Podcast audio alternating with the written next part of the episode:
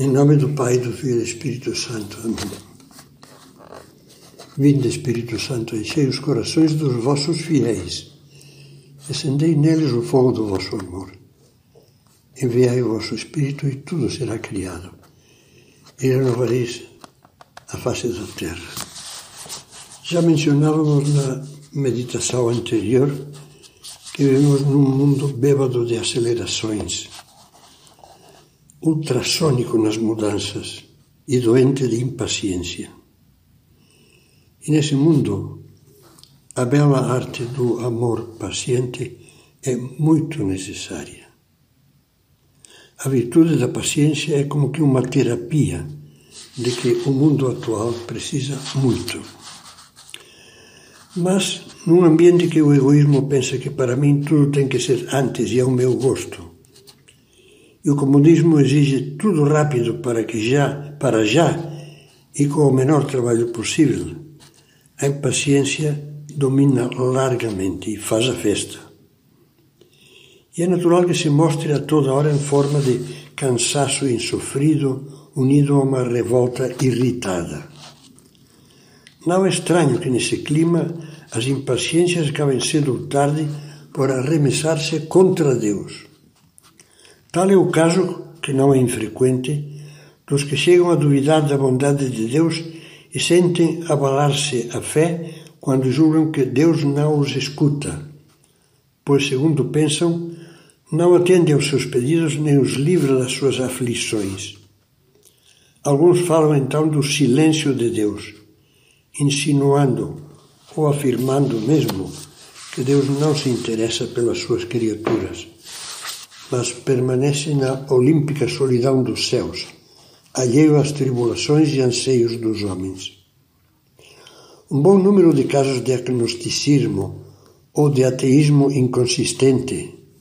Eu me pergunto se há algum ateísmo que não seja inconsistente. Ou de ceticismo mais ou menos cínico. Tomaram pé em alguma decepção. Esperava-se algo de Deus e não aconteceu. Por essa razão, Fulano deixou de ir à missa depois da morte do filho pelo qual tanto tinha rezado. Cicrano perdeu a fé após a quinta tentativa frustrada de entrar na faculdade. E Beltrano abandonou-se para o esoterismo ao perder o quinto namorado. Os silêncios e as demoras de Deus põem à prova a nossa paciência. Mas são precisamente essas dificuldades desconcertantes as que nos fazem compreender que uma boa paciência jamais poderá ser erguida sobre uma fé ruim.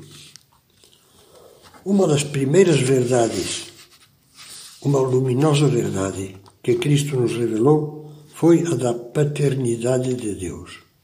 Pai nosso. O vosso Pai vê, diz Jesus. O vosso Pai sabe. O vosso Pai cuida.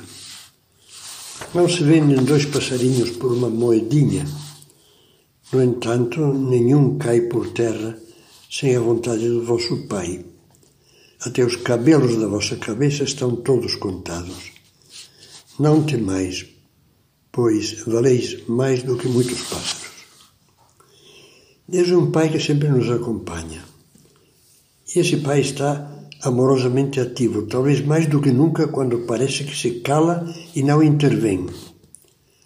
Quando nada acontece, diz com uma intuição certeira Guimarães Rosa, quando nada acontece, há um milagre que não estamos vendo.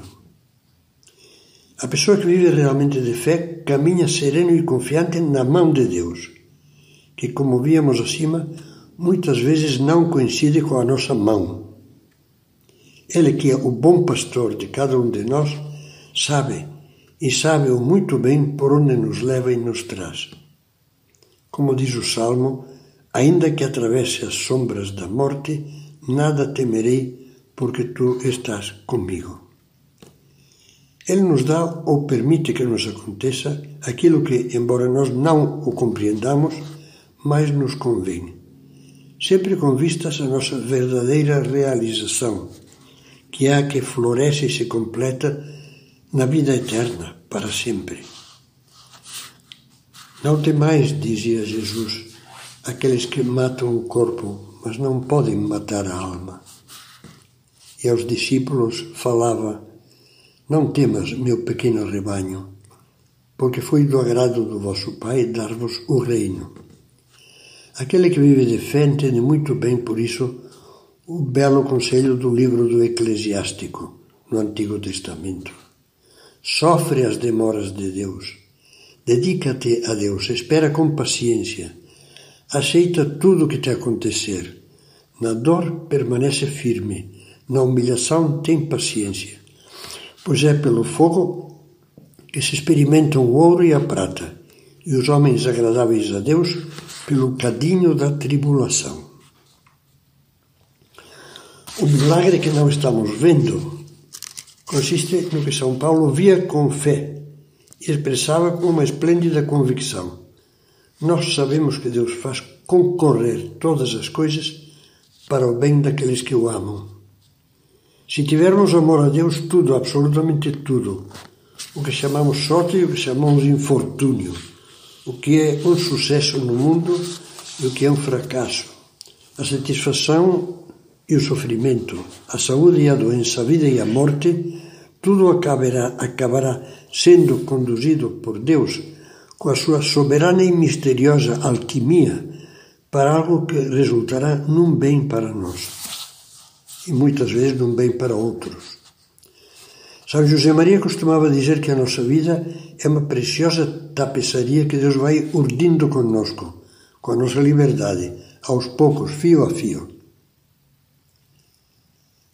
Habitualmente nós só a vemos pelo, pelo avesso, enquanto é tecida na oficina do dia a dia.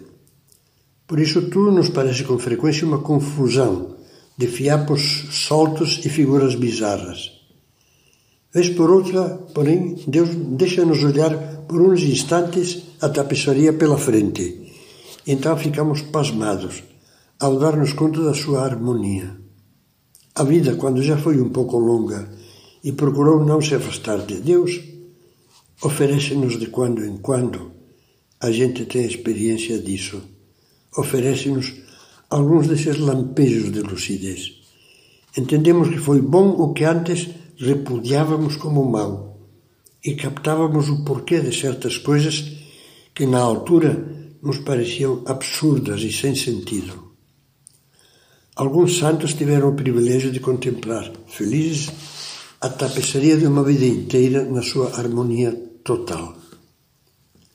Tal foi o caso de Santa Teresa de Ávila, que após concluir a sua autobiografia, escrita por obediência aos superiores, remeteu o manuscrito a Frei Garcia de Toledo com uma carta na qual a todas as tribulações, fadigas, dores e contrariedades relatadas chamava maravilhosamente as grandes misericórdias com que Deus me cumulou. Também São José Maria Escrivá, três meses antes, três meses antes de morrer, ponderava na sua oração as vicissitudes, muitas delas duríssimas, da sua longa vida e dizia: um olhar para trás, um panorama imenso, tantas dores, tantas alegrias.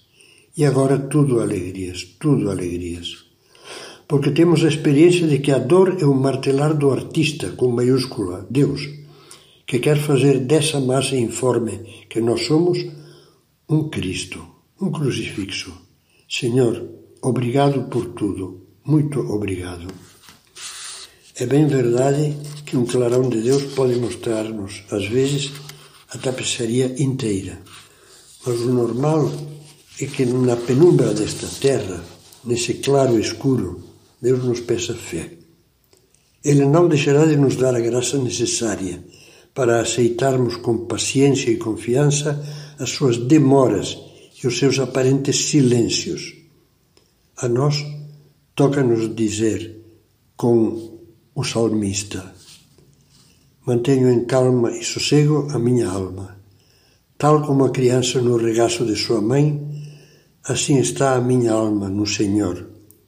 Põe a tua esperança no Senhor, agora e para sempre.